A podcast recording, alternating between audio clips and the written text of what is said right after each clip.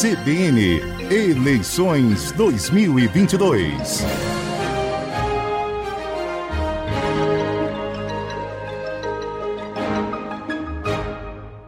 Ouvintes da Rádio CBN, estamos recebendo em nosso estúdio aqui na CBN Ponta Grossa o candidato ao governo do Estado do Paraná, do Estado do Paraná pelo PT, o Roberto Requião, ele que foi deputado estadual do, deputado estadual do Paraná, prefeito de Curitiba, governador do Paraná por três vezes e também senador por outras duas vezes.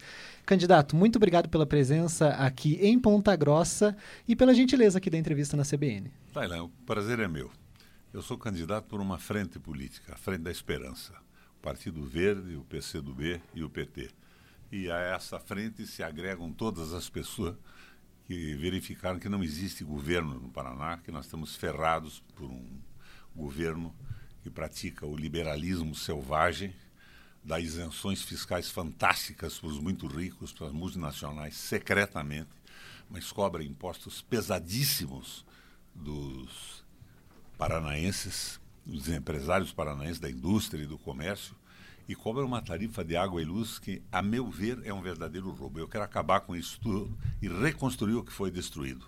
Além disso, é um governo que tem atritos e conflitos com a educação, com o sistema de saúde, não tem médicos, não tem enfermeiros, os 44 hospitais que eu organizei estão praticamente inativos e, por incrível que pareça, transformou a polícia em seu adversário principal.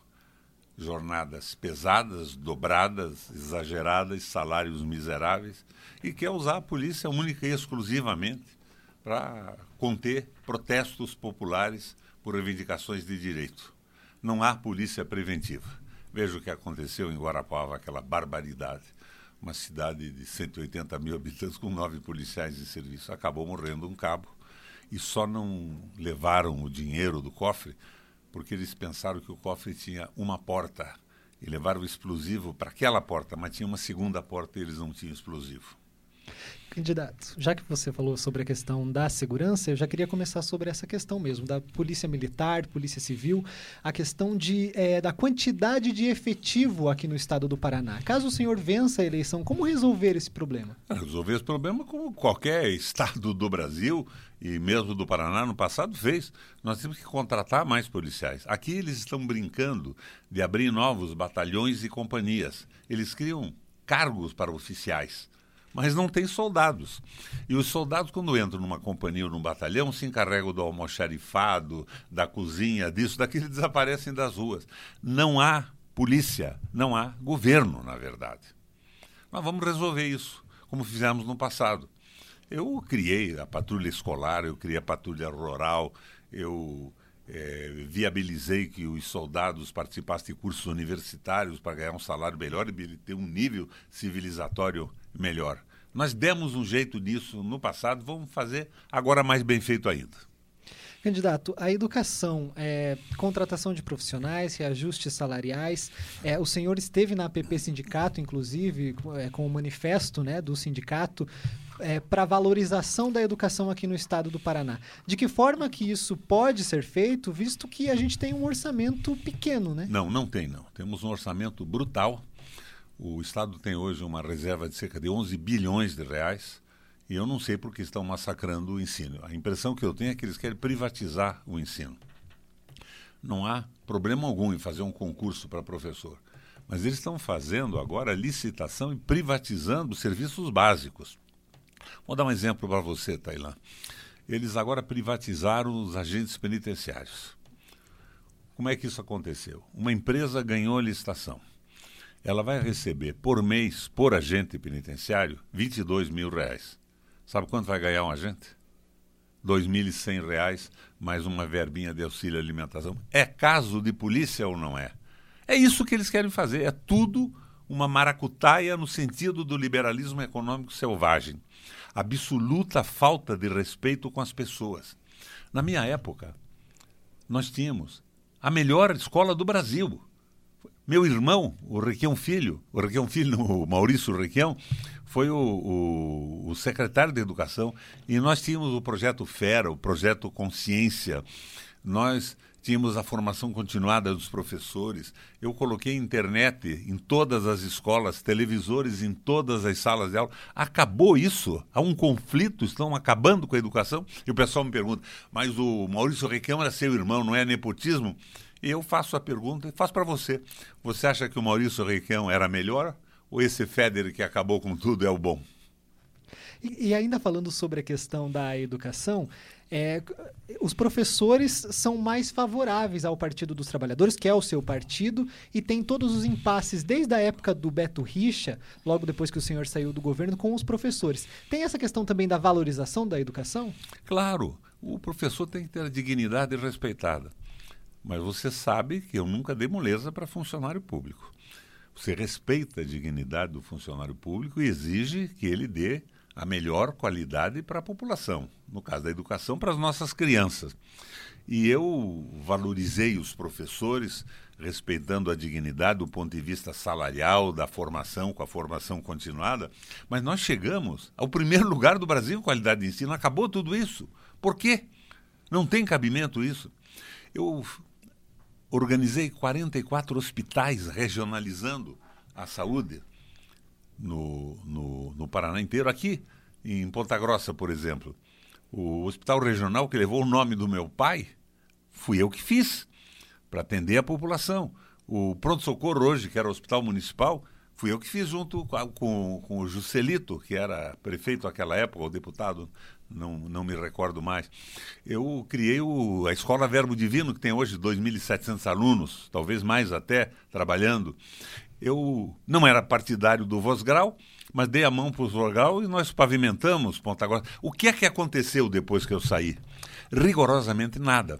Mas o rato aparece na televisão do horário eleitoral dizendo coisas que ele não fez. Ele, ele, foge dos debates porque ele não pode sustentar nada, ele não faz nada no Estado. Ele aparece ao lado da ponte nova do Brasil com o Paraguai, dando a impressão que ele construiu. A ponte foi construída pelo Brasil e pelo Paraguai, que são os dois sócios de Itaipu. Ele aparece naquela obra grande na entrada de Cascavel. Aquilo ali foi o Ministério Público que fez um acordo para não pôr na cadeia os concessionários. O Rato não é governador, ele não fez absolutamente nada, além de dar 17 bilhões, com B de bola, de isenção fiscal para os tubarões da economia as grandes empresas internacionais. Para quem? Não sei. É segredo. Eles não dizem para quem diz que é sigilo fiscal. Sigilo com dinheiro público é maracutaia. Saúde, candidato, o senhor falou sobre a questão do, da construção de hospitais. A gente teve, teve pandemia agora da Covid-19 e estiver, é, a profissão de enfermeiros, médicos, esses profissionais de saúde esteve em evidência por conta disso. E agora a gente tem uma retomada já há algum tempo. Como que sendo eleito, o senhor pode contribuir para a saúde aqui no Paraná e para a melhoria, atendimentos eletivos, cirurgia, cirurgias eletivas de emergência, enfim, construção de novos hospitais? Hoje não, não, não existe cirurgia mais, o sujeito fica esperando um ano, dois anos, três anos, não tem médico, não tem enfermeiro, não tem pediatra.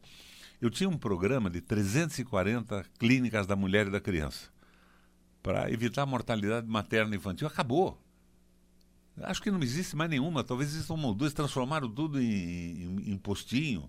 É uma falta absoluta de consciência. Eu faço um concurso público, equipo esses hospitais que eu coloquei no estado, 44. Parece que depois de mim construíram um ou dois. Ontem eu estive em, em Guarapuava. Em 92 cogitaram em fazer um hospital. Em 95 começaram.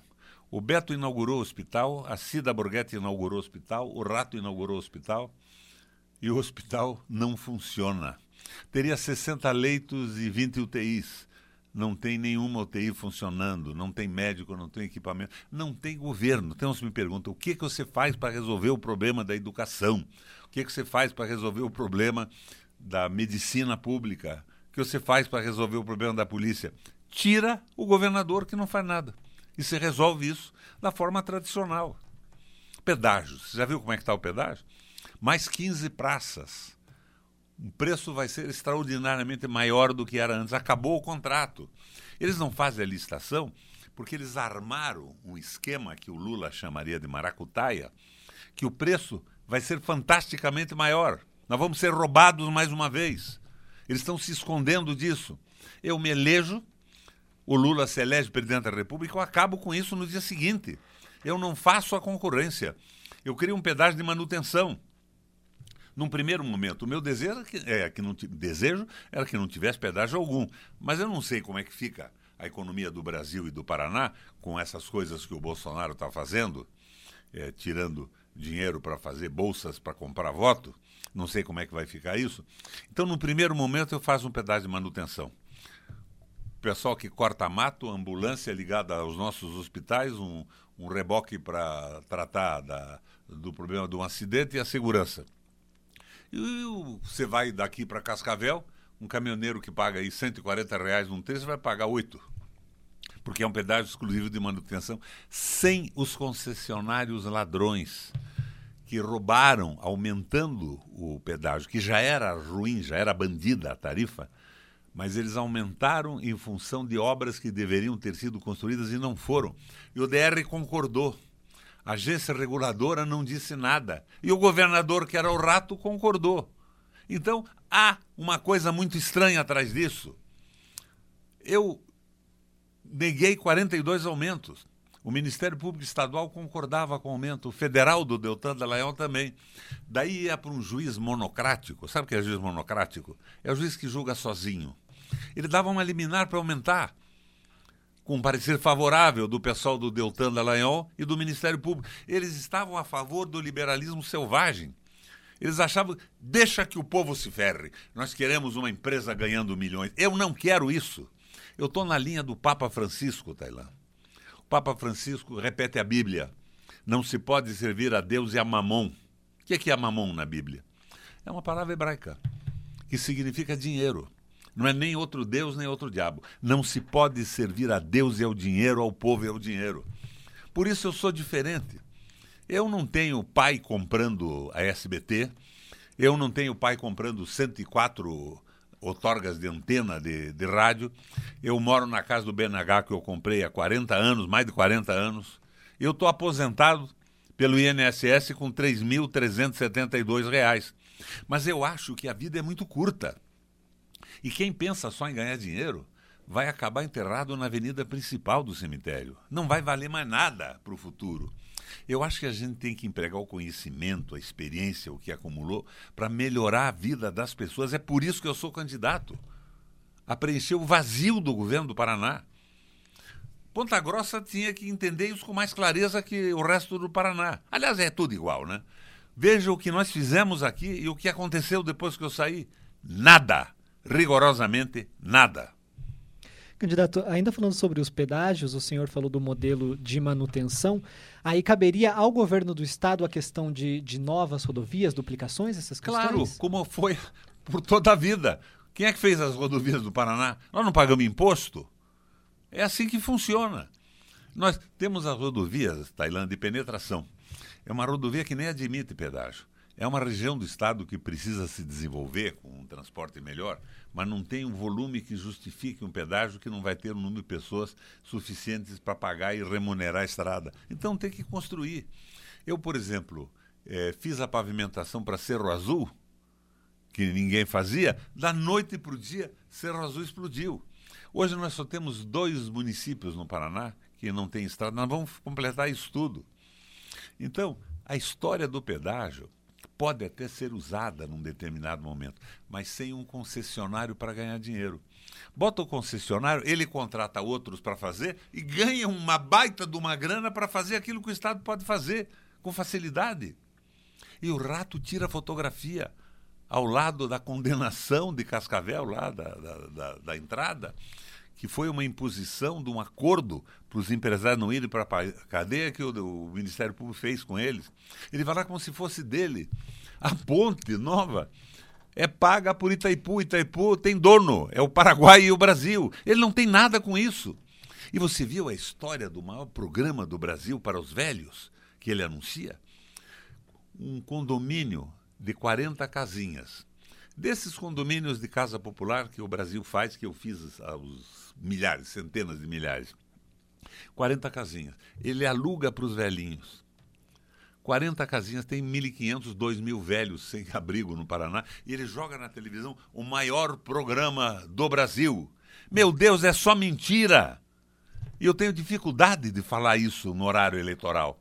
Porque os juízes e aqueles advogados que estão lá como juiz, não, não pode falar isso. Outro dia eu disse que a tarifa do Paraná no meu governo estava congelada. Eles disseram não, me multaram. Ela estava congelada do ponto de vista seu, do usuário, do cidadão, que não viu o preço subir. Agora, eu não podia congelar a tarifa, então eu usei um artifício de dar um desconto os organismos eh, nacionais exigiam um aumento e eu dava um desconto na tarifa. Do ponto de vista de quem pagou, estava congelado. Então, eles tentam transformar numa encrenca a discussão de uma palavra. Para o povo do Paraná, estava congelada assim por oito anos, porque não teve aumento, porque eu defendi a população. Identidade com as pessoas, solidariedade com a crise que nós vivemos em 2007 e 2008. Hoje, não. Você sabe quem é que está ganhando com a tarifa roubada da Copel e da Sanepar? Da Copel, principalmente? Ford Corporation, Caterpillar, bombeiros e policiais do Estado americano, fundos de pensão de Estados americanos. Nós estamos sendo sangrados com tarifas absurdas, quando a população não sabe se paga a conta de água de uso, põe comida na mesa, para dar lucro para gente que não mora nem no Brasil, nem sabe onde fica o Paraná. É uma vergonha isso. E o presidente da Copel diz que a Copel é do mercado e dos acionistas, que são minoritários, é o Estado que manda. Nós não podíamos aceitar isso. O rato foge do debate. Como é que ele pode discutir isso comigo? Se ele tivesse aqui, o que, que ele ia fazer? O que, que um rato faz? Eu não sei se o, o rato não mia como gato, mas o rato está fugindo dos debates como um rato foge de um gato. Candidato, eh, o senhor comentou sobre a questão da Copel e tem criticado a administração tanto da Copel quanto da Sanepar e diz que vai demitir as diretorias já no primeiro dia, caso seja eleito, não, né? no primeiro dia não. Primeiro dia eu tomo posse. eu vou demitir todo esse pessoal que está fazendo o jogo dos sócios privados minoritários e está deixando em dificuldade o povo do Paraná. O Conselho de Administração tem uma participação majoritária do Estado, eu tenho que trocar todos eles, porque o pessoal que está lá não, está ideologicamente a favor do liberalismo selvagem. O capital é que manda. Os sócios privados, que não devia nem existir. A Copel foi feita em 54 pelo Bento Munhoz da Rocha, Tailã, para eletrificar o interior do Paraná e melhorar a vida das pessoas. Ela é nossa. Eu fui governador, congelei a tarifa, embora o judiciário ache que eu não, não devo dizer que congelei, mas eu construí três usinas: Mauá, Fundão e Santa Clara. Porque nós temos um monopólio da energia elétrica. É um número enorme de pessoas, não dá prejuízo nunca. Agora nós estamos sendo roubados para dar lucro indevido para norte-americanos. O que, que, é isso? O rato fala inglês? Ou come queijo italiano ou come queijo de Nova York? E, e, aí, como, como que administra essas empresas sem é, essa questão? Como eu administrei. Eu botei gente que tinha identidade com o povo do Paraná, baixei a tarifa para o povo e construí três usinas. O que, é que eles construíram no período depois que eu saí? Nada. Rigorosamente nada. Só aumenta o preço. E a população sofre com isso. Candidato, é, sobre a questão da agricultura também, é, três mandatos já como governador, o senhor tem também a questão do, da própria prestação de contas ao paranaense. Eu queria é, que o senhor falasse sobre as propostas a partir de agora para a agricultura, visto que a gente tem impasses entre os próprios agricultores, o agronegócio, o MST, que também tem o apoio do Partido dos Trabalhadores, que é o seu partido. Qual que é, é como que faz é, esses setores conversarem? Eu já fui governador três vezes. É muito difícil você imaginar que eu vou fazer coisa diferente do que já fiz. Ou o Requião vai mandar invadir. Isso não aconteceu em 12 anos de três governos. Eu fiz simplesmente uma pacificação dessa guerra entre pessoas que procuram terra para produzir. E eu tenho orgulho do agronegócio do Paraná. Por que, Tailã? Porque nós temos uma produtividade igual ou superior à dos Estados Unidos, que é considerada a melhor do mundo. Mas nós hoje, por exemplo, temos uma situação em que 79% da soja produzida no Brasil vai para a China. alimento de animais, ração para porcos, para gado. E uma boa parte vai para outros países. O agronegócio é bacana, porque ele está plantando dólar, ele planta soja e milho. Aproveita a valorização do dólar, a desvalorização do real e ganha muito dinheiro. Esse dinheiro para o Brasil é bom no comércio internacional, nos dá força para podermos negociar com o mundo. Mas hoje nós estamos importando arroz e feijão da China. Nós não temos soja, somos os maiores produtores do mundo, não temos soja para fazer óleo, porque venderam tudo, eles estão desesperados no dinheiro. Nós precisamos de um governo que faça o que eu fiz. Lembra o trator solidário, a irrigação noturna, 75% de desconto no preço da energia das 9 da noite às 6 e meia da manhã, para as grandes criações de porco, de galinha poderem funcionar, para a mecanização funcionar. Eu criei o fundo de aval, dando garantia para pequenos agricultores. Eu comecei a minha vida como agricultor. Eu tinha uma chácara no Pinheirinho, meu pai me pôs lá. Eu produzia tomate, batata, criava porco, galinha e vendia no mercado municipal porque não havia ainda o SEASA, a época em que eu produzia na minha chacrinha, na chacrinha de meu pai. Tenho paixão pela pequena agricultura diversificada. Eu quero transformar a pequena agricultura diversificada que produz alimentos variados num exemplo para o Brasil e para o mundo. Eu consegui impedir o êxodo rural. O pessoal deixou de sair e filhos dos agricultores voltaram para as propriedades porque sentiam a mão forte do Estado. Tinha financiamento, tinha aval, tinha trator, tinha mecanização. Eu quero fazer dez vezes mais. Eu quero um exemplo para o Brasil e para o mundo. Se veja, por exemplo, meio ambiente. Eu vi outro dia o rato dizendo: plantamos 6 milhões e 500 mil árvores.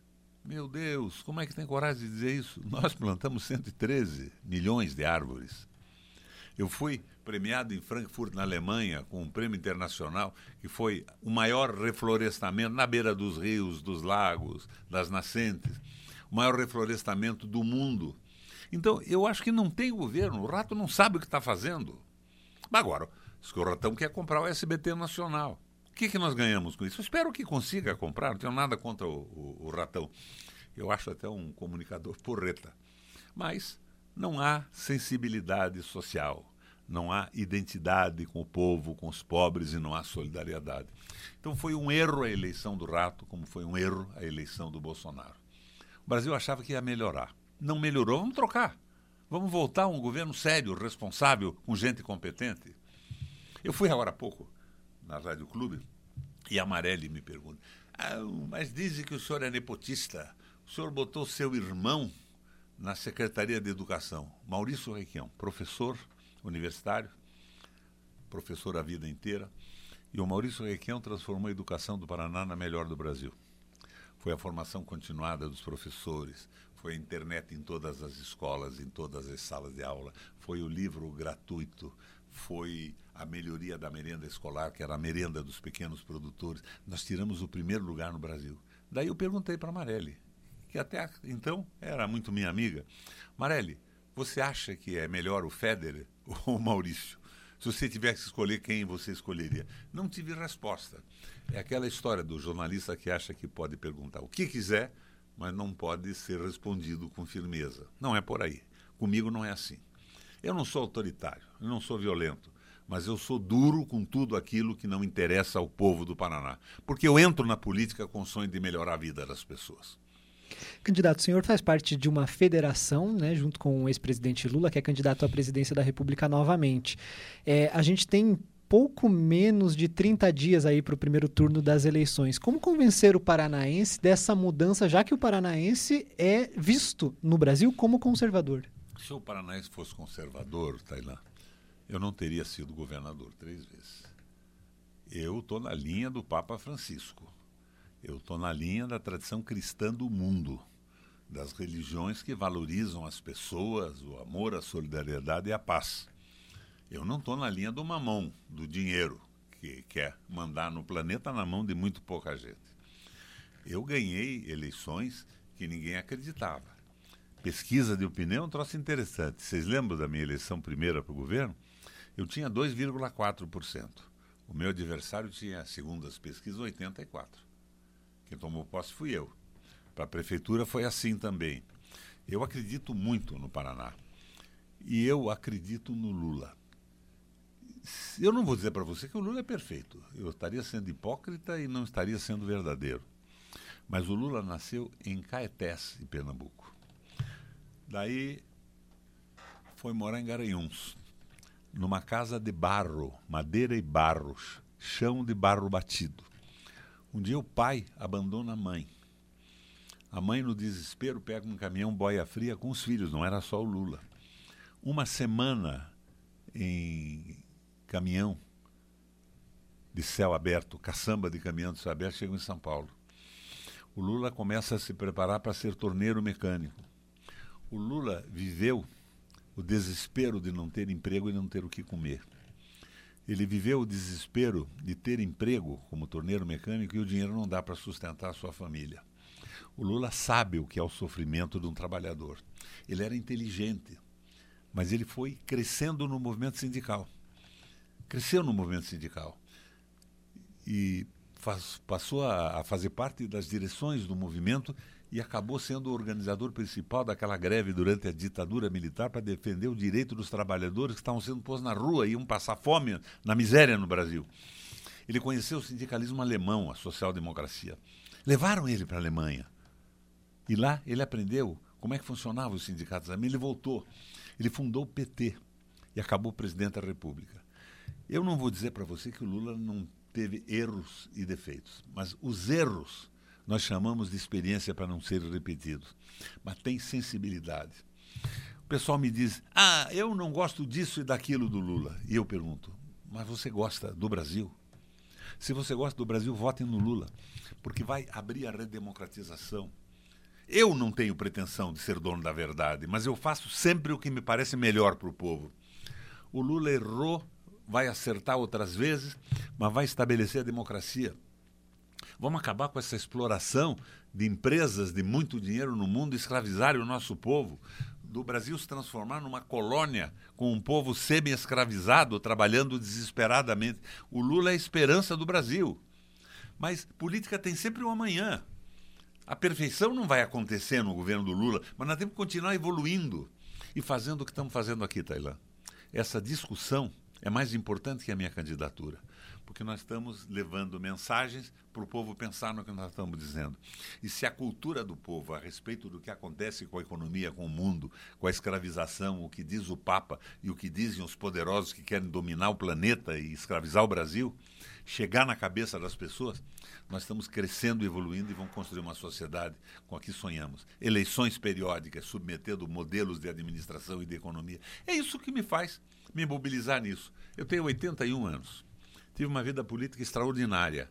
Mas eu aprendi tanto, eu estou mais maduro e o conhecimento é maior que eu posso consertar as asneiras e essa fantasia do rato.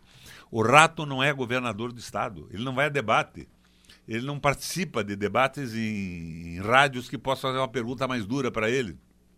Ele é uma ficção, uma montagem de um grupo de marketólogos, de marqueteiros políticos. O Rato não é governador do Paraná, o Paraná está sem governo e eu quero ocupar esse espaço pelo nosso povo, pela nossa gente. Só para a gente finalizar, candidato, o que o paranaense pode esperar de Requião no governo novamente? Receber o Estado de volta. Ver a alegria voltar à sala de aula. Vamos para o primeiro lugar no Brasil novamente. Professores valorizados, qualidade de ensino lá na ponta. A primeira, do Brasil. Hospitais funcionando, hospitais regionais, clínica da mulher e da criança reabertas para liquidar a mortalidade materna e infantil. Diminuição de impostos não para os tubarões da economia, para os estrangeiros donos de grandes capitais. Diminuição de imposto para trocar por emprego. Eu troco imposto por emprego. Naquela crise de 2007 e 2009, eu reduzi o imposto dos bens de consumo, salário, aquilo que a gente compra para poder viver em casa, para mesa, um eletrodoméstico simples, de 18% para 12%. As pequenas empresas estavam desesperadas, não conseguiam pagar energia elétrica. Nós baixamos o preço da energia elétrica e da água. E eu baixei o imposto das pequenas de 18% para 2,5%, com um compromisso de manterem os seus empregados e pagarem bons salários. A microempresa não pagava nada.